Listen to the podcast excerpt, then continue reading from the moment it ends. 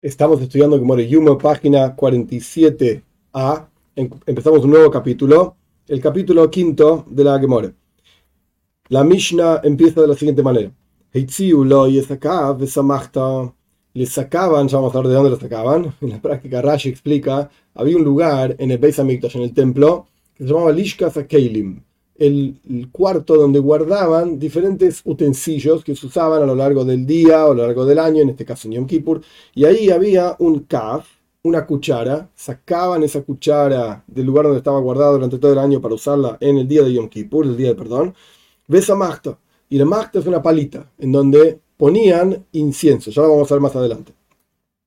Hofman Meloy Hofnav, el sumo sacerdote de la pala esta que estaba llena de incienso, ponía sus dos manos, Hofman, esto es Jafina, esto es lo que se, define así se llama, ponía sus dos manos para sacar incienso. El incienso era una especie de polvo que después se ponía sobre las brasas para que dé humo y aroma, etcétera, etcétera, sea como fuera, esto era en el, Koy- en el, en el de Shakotoshim, en el Santo Sanctorum, el lugar más santo, etcétera. Pero el punto es que Hofan ponía sus dos manos y se llenaba las manos de incienso. Entonces, Hofan Meloy Hofnav, con sus dos manos llenas, y ponía todo ese polvo de incienso dentro de la cuchara. La cuchara, como vamos a ver ahora, si el sumo sacerdote era muy grandote, entonces tenía manos grandes y ponía mucha, mucho incienso, entonces tenía una cuchara más grande. Y si el sumo sacerdote era menor, era más chico y tenía manos chiquitas, entonces agarraba menos incienso, tenía una cuchara más chica. Becaja y somidosa, y así era la medida de esta cuchara, de acuerdo a las manos del sumo sacerdote, cuánto lograba levantar el sumo sacerdote de incienso que estaba en la pala. Magto. Nota el Magto, biomino y y tomaba el sumo sacerdote entonces la pala, vamos a era otra pala, paciencia, la pala con su mano derecha y la cuchara con su mano izquierda. En la pala tenía brazas, ahora lo vamos a ver, en la que muere, y en la eh, mano izquierda tenía una cuchara con incienso. Y entraba, pero esto no lo dice la Mishnah ahora, simplemente nuestra Mishnah termina acá, entraba al Santo Sanctorum, etcétera, para continuar el servicio a Dios de Yom Kippur. Esto es lo que dice la Mishnah. Gemora. Magto, un momento, ¿qué es esta pala? De repente ahora, la, Mishnah decía. Le sacaban del, del depósito donde estaban guardadas las cosas una cuchara y una pala. Pero la pala ya la habían sacado antes. En la Mishnah anterior, lo vimos en el capítulo anterior. Magto hatonolei. ¿Acaso no enseñamos anteriormente? Nótales a Magto. Tomaba la pala y subía al altar y buscaba eh, a, a la, a la cima, digamos, del altar, y sacaba unas brasas y bajaba con la pala llena de brasas. De momento, ¿cómo le sacaban la pala del depósito si ya tenía la pala llena de brasas? ¿De qué estamos hablando? Responde la Gemore, Hassam, la Mishnah anterior, Hassam Machta de Gijalem. Era una pala con brasas, para luego poner el incienso sobre esa pala de brasas y que salga humo, etc. Machta de Ketoires. Pero acá nuestra Mishnah está hablando de una pala que tenía incienso. Era otra pala con incienso de Tania, porque aprendimos en una braisa. La Braisa dice, no nos olvidemos que la Braisa es aquello que quedó fuera de la Mishnah. La Braisa dice que le sacaban del depósito, digamos, de Lishka Sakeilim, del cuarto donde guardaban todos los utensilios, sacaban eh, la cuchara, perdón, y además de sacar la cuchara del depósito de utensilios, sacaban una pala llena de Ketoires, llena, rebosante de incienso del cuarto que se llamaba Beis Aftinas. Beis Aftinas, Aftinas es un nombre simplemente, que es la familia que sabían cómo hacer el incienso. Vamos a hablar de esto, pero mucho más adelante. Estos, estos Aftinas, esta familia conocía cómo hacer el incienso y había un cuarto en donde se confeccionaba el incienso en el Beis en el templo. Este cuarto estaba cerca de Shar Nicanor, de la puerta central, digamos, del templo. Eh, y de ahí sacaban una pala llena de incienso en el día de Yom Kippur para que el Kohen fina, de vuelta con las dos manos, levante el incienso eh, y, y continúe su trabajo. Entonces, La Mishnah anterior hablaba de la palita donde están las brasas, que con esa pala el Kohen Godel entraba, el sumo sacerdote entraba en el Kohen de Shokodoshim, en el Santo Sanctorum. Ah, y la pala de la cual está hablando nuestra Mishnah es donde estaba efectivamente el incienso. sacaban del depósito, digamos, de incienso o de las fábricas de incienso una pala llena de incienso. Bien, muy bien. Una vez que entendimos cada pala para qué servía, continúa la Gemara analizando la Mishnah.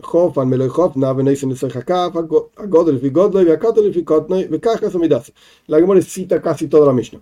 Jofan de vuelta ponía las dos manos y sacaba incienso de esta pala con incienso con sus dos manos y lo ponía dentro de la cuchara, el grande según su grandeza, la cuchara más grande según las manos del Cohen Godel, el pequeño según su pequeñez, y así era la, la medida de esta cuchara.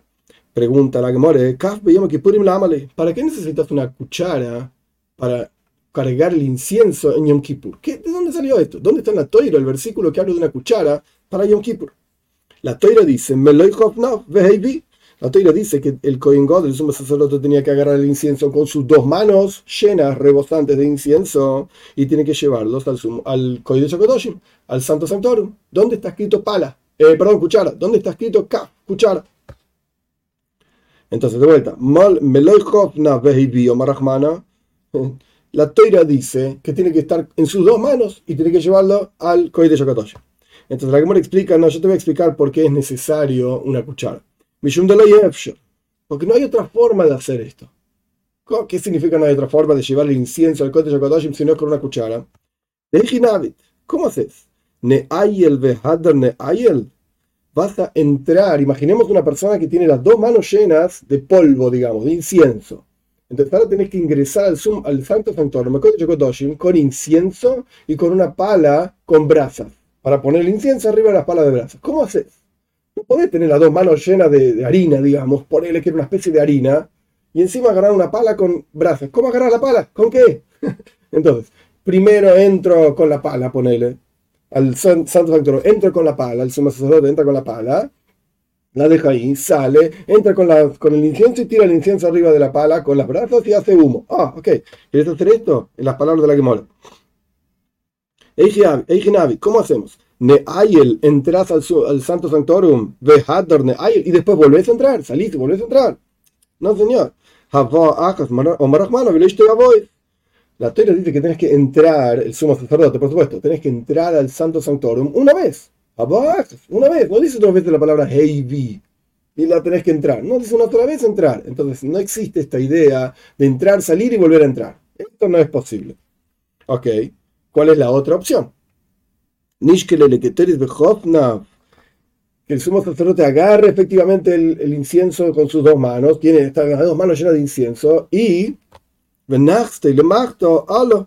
y que alguien le ponga la cuchara arriba del incienso. Entonces el, el Kohen tiene las manos llenas de, esta, este incienso, esta harina. Alguien le colocó la cuchara y ahora entró al Kohen Gadol. Oh, mira, buenísimo. Tengo en las manos el incienso y la pala ahí.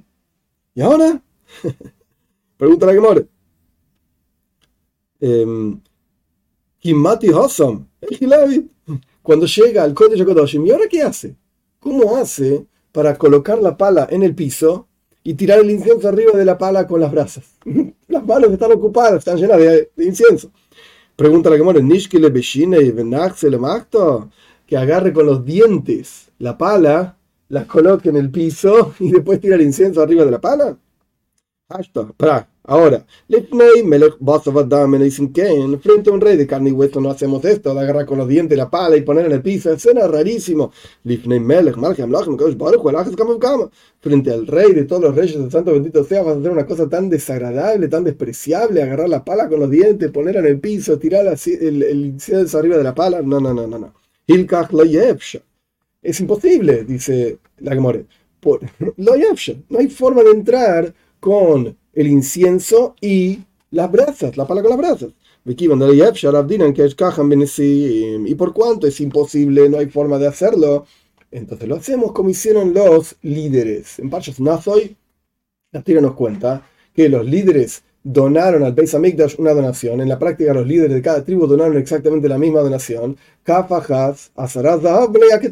Era una pala que tenía una medida definida, azara era de oro, mlea que llena de incienso. Ah, encontramos en la toira que ya ingresaban o ya donaron lo que sea una cuchara con incienso. Nosotros hacemos lo mismo entonces.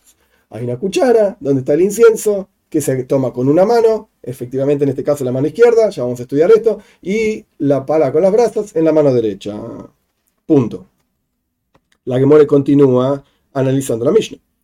No, tal la, la Mishnah nos dice que el sumo sacerdote tomaba la pala con las brasas en la derecha y la cuchara con el incienso en la izquierda. Pregunta la Gemore, Yetziva es la persona que es ciudadano de un lugar específico. Entonces el ciudadano, digamos que tiene mayor importancia, está en la tierra, y Gioira, y el extraño, el visitante que vino de otro lado, Bishmeshmaya, en los cielos. O sea, para, la derecha siempre es más importante que la izquierda en el judaísmo. La razón, que Hesed, bondad, no importa ahora la cuestión. El punto es que acá las brasas, la pala con brasas, que es, digamos, menos importante, era tomada con la derecha, y la cuchara con incienso, que el incienso es lo más importante, en este caso, por lo menos en comparación con las brasas de fuego, es, con la izquierda. No, no suena bien. ¿Por qué es así? Responde la Gemora. Pará. Las brasas eran más, mayor cantidad de brasas. En la misma anterior discutimos exactamente cuánto medía esa pala con brasas. En la práctica eran tres kavim. Es bastante. Entonces, era pesada, digamos. Y la otra era menor cuánto incienso podés agarrar el sumo sacerdote con sus manos, no es tanto, entonces la cuchara no era tan grande, entonces por eso con la izquierda alcanza. Con la derecha, que es la más fuerte, agarrás la pala más pesada, y con la izquierda, que es más débil, agarrás la que es menos pesada. Pregunta la que more, para, ¿y qué pasa si pesaban lo mismo? ¿Y Shavim? ¿O que más Ben Kimchis? Incluso Ahora vamos a ver quién es este personaje. Incluso cuando pesaban lo mismo los dos, y como la historia de Rabbi Shmuel ben Kimchis, Rashi explica, Rashi explica, y lo vamos a ver en la Gemara también, que este Rabbi Shmuel ben Kimchis era enorme. Era una persona enorme, un sumo sacerdote, fue sumo sacerdote, y era gigante. Y el tipo tenía unas manos enormes y agarraba un montón de incienso. Y la cuchara que llevaba era enorme. Era tan grande como la pala con brasas. Entonces, si me vas a decir que con la derecha se agarraba la pala con brazos porque era más pesada, ok, lo entiendo. Pero ¿qué pasa si eran igual la pala y la, y la cuchara? ¿Seguías agarrando la pala con la derecha y la cuchara con la izquierda? ¿La cuchara con incienso con la izquierda? Responde la Gemore, sí. No te olvides que las brasas estaban calientes y necesitaban mayor fuerza y concentración y el incienso está frío, un polvo, digamos frío, entonces la agarrabas con la izquierda. Punto. Una vez que explicamos por qué la pala con brasa con la derecha, porque era más pesada, o porque era caliente, y o caliente, lo que sea, y la cuchara con la izquierda, llegamos a Rabbi Shmuel ben Kimchis. ¿Quién era este personaje, Rabbi Shmuel ben Kimchis? Omru alaba Rabbi Shmuel ben Kimchis. Decían sobre Rabbi Shmuel ben Kimchis que solía hacer jafina, de vuelta, agarrar con las manos 4 kavim, es una medida enorme en sus manos. Veoimer, y solía decir este personaje que era enorme, grande, físicamente hablando. Nashim Zardu, Todas las mujeres comían Zered. Zered. Rashi explica que era alguna especie de comida de verduras que le hacía bien a las mujeres embarazadas. Todas las mujeres comían Zered, pero el Zered de mi mamá subió al techo, decía, era enorme gigante. Ico de hambre, ¿cómo, era grande? ¿En qué sentido era grande? Ico de hambre Beersan, o que Draba Bar Hay quienes dicen que la, madre Kimhis, así se llamaba, ya vamos a ver por qué, Kimhis, la madre de Rabbi Shmuel, tenía este ser de esta comida en términos de que físicamente era mejor calidad, Erzan, Erson significa, Rashi explica, es una especie de comida también de medicinal para las mujeres, etc. Y como la historia de Rabba Parioinasan, de Amar Rabba Parioinasan, que dijo Rabba Parioinasan, Amar Rabbi Yehiel, en nombre de Rabbi Yehiel, Erzan Yafelejoile. El Erzan hace bien a los enfermos. Esta comida que tenían antes en las medicinas del, de la Gemor del Talmud, no, no entendemos cómo eran, no las conocemos, pero sea como fuera, había una que se llamaba Ersan, que hacía bien a las mujeres embarazadas y los enfermos, etc. La, la madre, Kimhis, la madre de Rabbi Shmuel, comía este Ersan y le hizo re bien y tuvo un hijo enorme, gigante. Dico de Amr Beshich Y hay quienes dicen que en realidad no, no, no. Toda la virtud de Rabbi Shmuel ben Kimhis era en el semen, en la simiente de la cual nació Rabbi Shmuel. O que Rabbi Abau, como explica Rabbi Abau, de Rabbi Abau, Ramey, Rabbi Abau presenta una contradicción de versículos. Que no es literalmente una contradicción, sino que somos precisos con una letra en los versículos. Y está escrito, el versículo en los Salmos dice que el rey David está diciendo que Dios, me dio fuerzas para la guerra. Uxiv, y en otro lugar está escrito, adreini, con una letra Aleph, es el mismo verbo, pero me adreini, que me ciñe, con fuerza para la guerra. Entonces, ¿es Batadreini? Que Dios me dio fuerzas o es bate me adreini con una alef en el medio, que Dios me dio fuerza para la guerra. ¿Cuál de los dos es correcto? Entonces Rabia Bau dice, Omar David, dijo David dijo David frente a Dios, Señor del mundo, Zeirisani, sin la alef, Y me diste fuerzas. Zoire, Dain, Vav, Reish, Hei, es una de las melojes, uno de los trabajos de Chávez. ¿Qué tiene que ver? Zoire significa que uno echaba el viento, el trigo, y el viento se llevaba el afrecho y caía el trigo válido, junto con piedras, por eso después se tamizaba. Pero el punto es que es un refinamiento. Zoire es una, forma de refinar, separar lo bueno de lo malo, el afrecho del trigo propiamente dicho. Entonces acá, Zeirisani, Vatazreini, representa lo más refinado del semen, de la simiente. Esto es lo que le dio vida a Rabbi Shmuel ben Kimchis. cuando Kimchis estuvo con su marido, etc., y engendró a Rabbi Shmuel, ¿de qué gota engendró? De la más refinada, de la más elevada. Y esto es lo que le dio fuerzas a Rabbi Shmuel para ser un tipo enorme, una persona grandota, etc. Continúa la Gemora relatando historias sobre este Rabbi Shmuel. Hombre, alaba Rabbi Shmuel ben Kimchis. Dijeron sobre Rabbi Shmuel ben Kimchis. Pa maja siper dvari mi maravi echot bashuk. Una vez era Yom Kippur. O hay quienes dicen que era Erev Yom Kippur. El día anterior era Yom Kippur.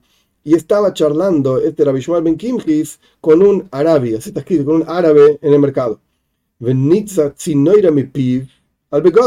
Y el árabe, cuando uno habla, a veces saca saliva inintencionalmente. Y el árabe este le salió saliva y le cayó las ropas de Rabbi Shmuel. Y por supuesto, estaba impuro. Rabbi Shmuel no podía servir ahora para Yom Kippur. Y entró a cambio de Rabbi Shmuel y Sheibab, su hermano, que también era un Cohen, por supuesto. Y e hizo todo el trabajo de Yom Kippur a cambio de Rabbi Shmuel, que estaba impuro. Entonces su madre, Kimhis, vio dos sumos sacerdotes, dos de sus hijos sumos sacerdotes en el mismo día. Una gran virtud, mira, dos hijos míos son sumos sacerdotes. Y otra historia de Rabbi Shmuel ben Kimhis, una vez salió y se puso a conversar con un señor, un amo ahí en el mercado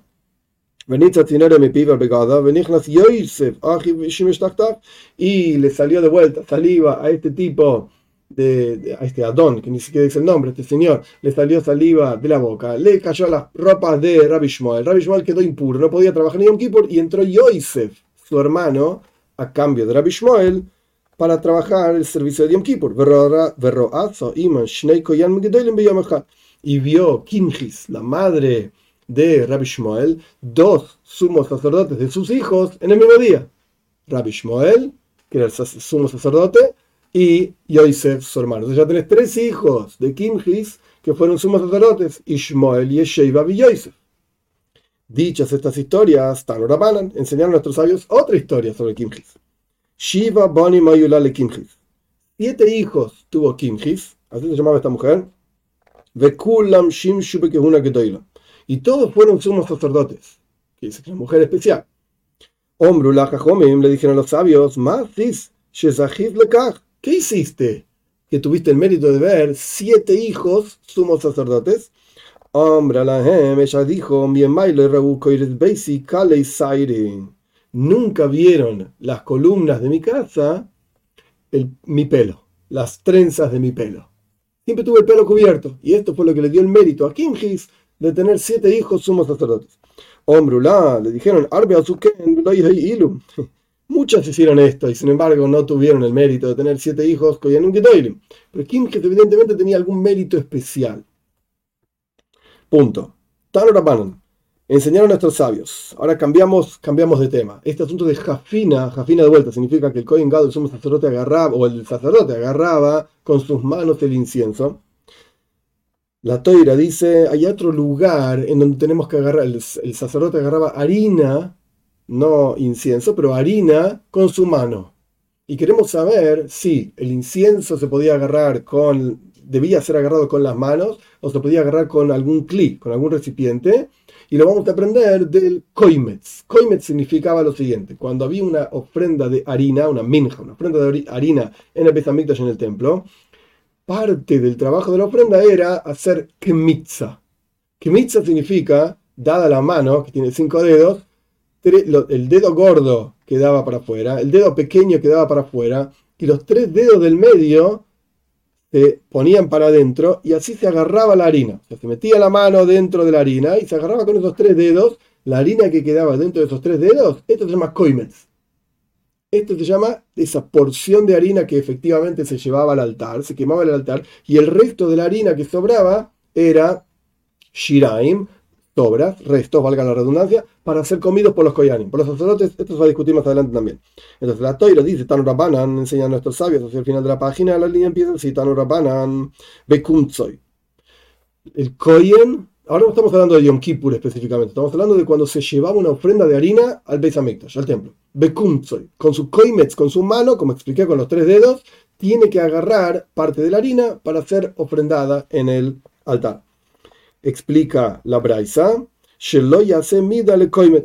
que el kohen no tenía que ser una medida, una cuchara o algo por el estilo, para sacar koimets, sino que tenía que ser con su mano propiamente. Ay, este kohen tiene la mano más grande, este kohen tiene la mano más chica, no importa.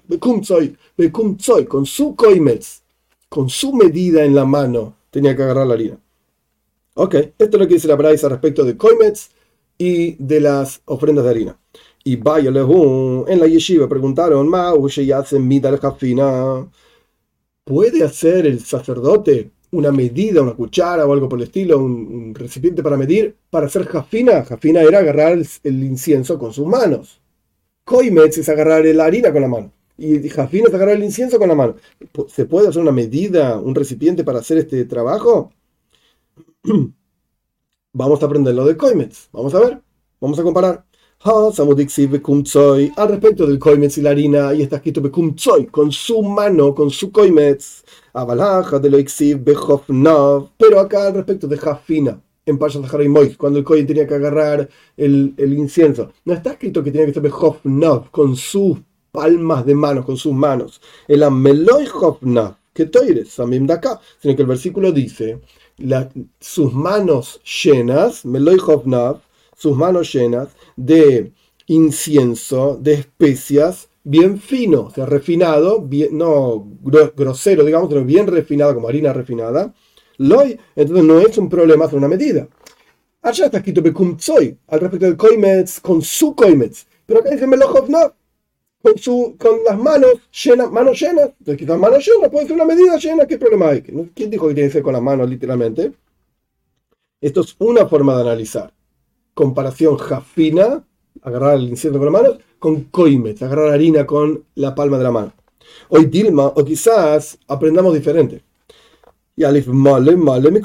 Así como está escrito en meloy kumtsoy, aprendemos la misma palabra. Meloy, lleno. Su koimetz lleno. Meloy hopnov. Sus palmas llenas. Entonces, si el koimetz tiene que ser con la mano y no se puede hacer con una medida, una cuchara o lo que sea, entonces Jafina también tiene que ser con las manos y no se puede hacer con una medida. ¿Cuál de los dos aprendizajes es el correcto?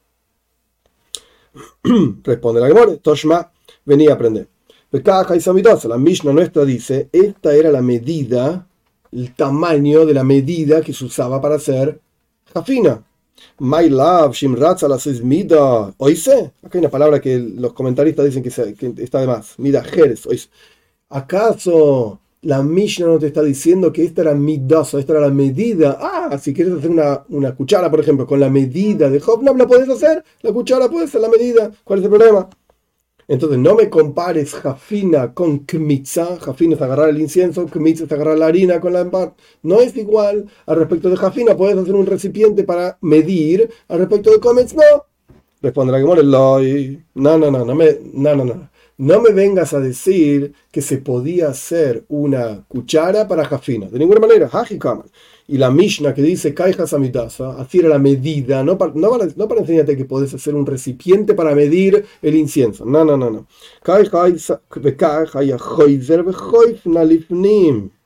Esta era la medida te viene, de nuestra Mishnah, viene a enseñar que dentro del Koi de Shakodoshim, del Santo Sanctorum, el Kohen volvía a tomar de la cuchara con sus dos manos para echar sobre el, las brasas. O sea, no es que vertía la cuchara directamente sobre las brasas, sino que volvía a hacer jafina, hizo jafina afuera de vuelta. Pongamos en la orden las cosas.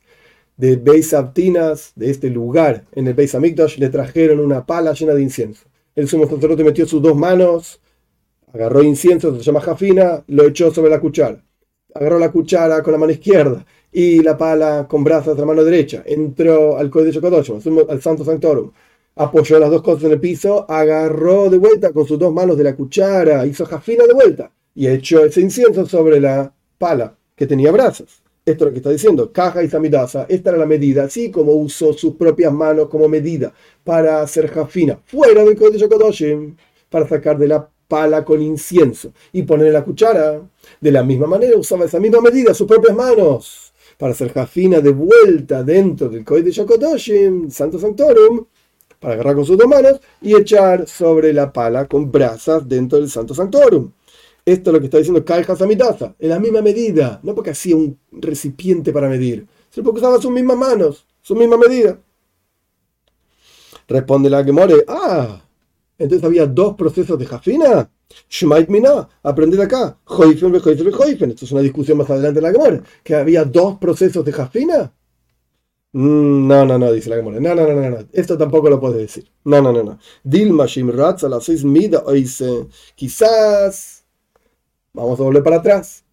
Quizás el Koyen podía ser efectivamente una medida, un recipiente para medir, para hacer jafina, no para hacer kmitza, para hacer jafina. O inami, y si no, otra forma de entenderlo es que no podía haber más incienso ni menos incienso que la medida de sus manos. Pero de ninguna manera me vengas a enseñar que se podía efectivamente hacer una medida para hacer jafina. Tampoco me digas que no se podía, ¿no? Esto no lo podemos decidir y con seguridad Kmitza no podía ser con una medida. Muy bien. Esto es al respecto de comparar Kmitza con los tres dedos con Jafina.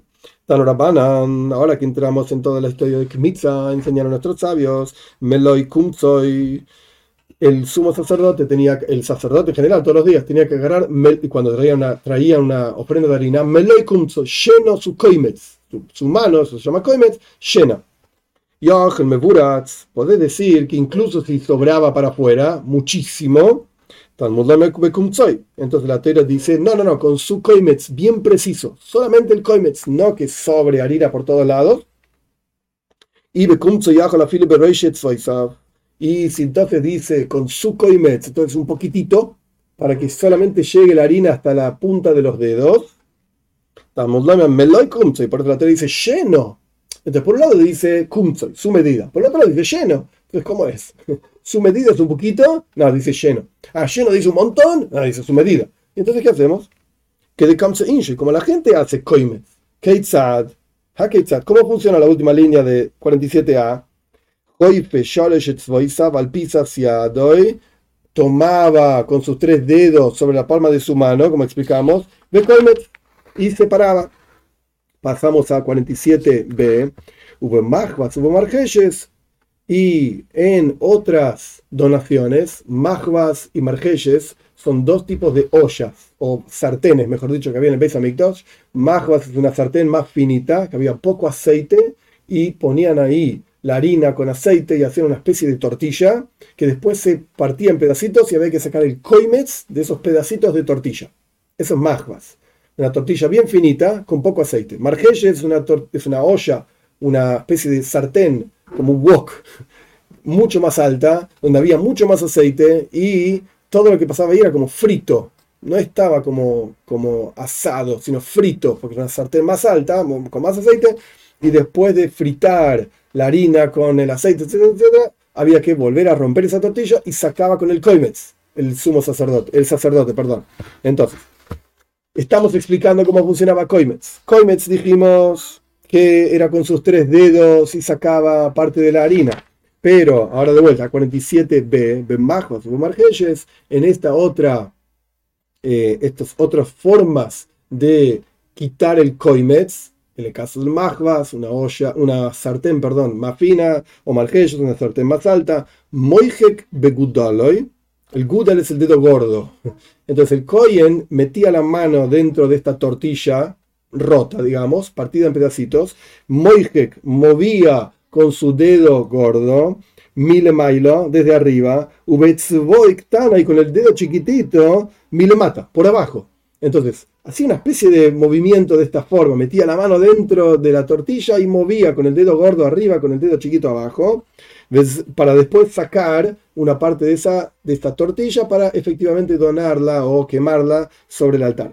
Veía y este era el trabajo más difícil de Beis Hamikdash, como el Kohen metía la mano para con el dedo chiquito mover por abajo, con el dedo grande mover por arriba y poder ah, tomar la parte que se iba a quemar de esta eh, ofrenda de harina en el altar. Esto es lo que dijo la Braisa. Pregunta la Gemore, ¿Zoy? ¿Esta es la ¿Este es el único trabajo difícil que había en el templo o el, más el trabajo más difícil del templo? Vea Ico, Melico, vea Ico, Jafino. ¿Acaso no aprendimos que Melico, que el sumo sacerdote tenía, el sacerdote, perdón, tenía el dedo gordo, la uña bien larga? ¿Por qué? Porque había ciertas donaciones cuando se, trataba de aves, palomas, etcétera, que el sacerdote ponía el dedo gordo con la uña bien larga y afilada sobre el cuello del animal y lo mataba de esa manera. Melica. Se llama de esa forma de una cosa específica que solamente ocurría en el Beit ya está prohibido hacerlo y comer un animal así, etcétera, no importa. El punto es que esto se llama melica y era un trabajo difícil porque tenías que tomar la paloma con las manos y meter el dedo gordo en el cuello para matar la paloma. Esto también era un trabajo difícil. Y Jafina también era un trabajo difícil. Tomar con las dos manos el incienso que tenga la medida adecuada, etcétera, también era complejo. Entonces, ¿por qué me dijiste que, que mitza en Mahvas y Margeshes? Es decir, tomar la donación que correspondía quemar sobre el altar con tu mano de la sartén finita, de la sartén alta, era muy difícil. Nosotros, Melica, matar al animalita, a la, a la paloma, y Jafina sacar el incienso también era difícil. No, entonces, ¿sabes qué? Tenés que leer esta frase de otra manera. Esta eh, Kmitza era uno de los trabajos difíciles que había en el templo. No era el trabajo difícil, era uno de los trabajos difíciles en el templo. Estamos en 47b, casi al comienzo de la página, y Dios mediante en la clase que viene continuamos avanzando.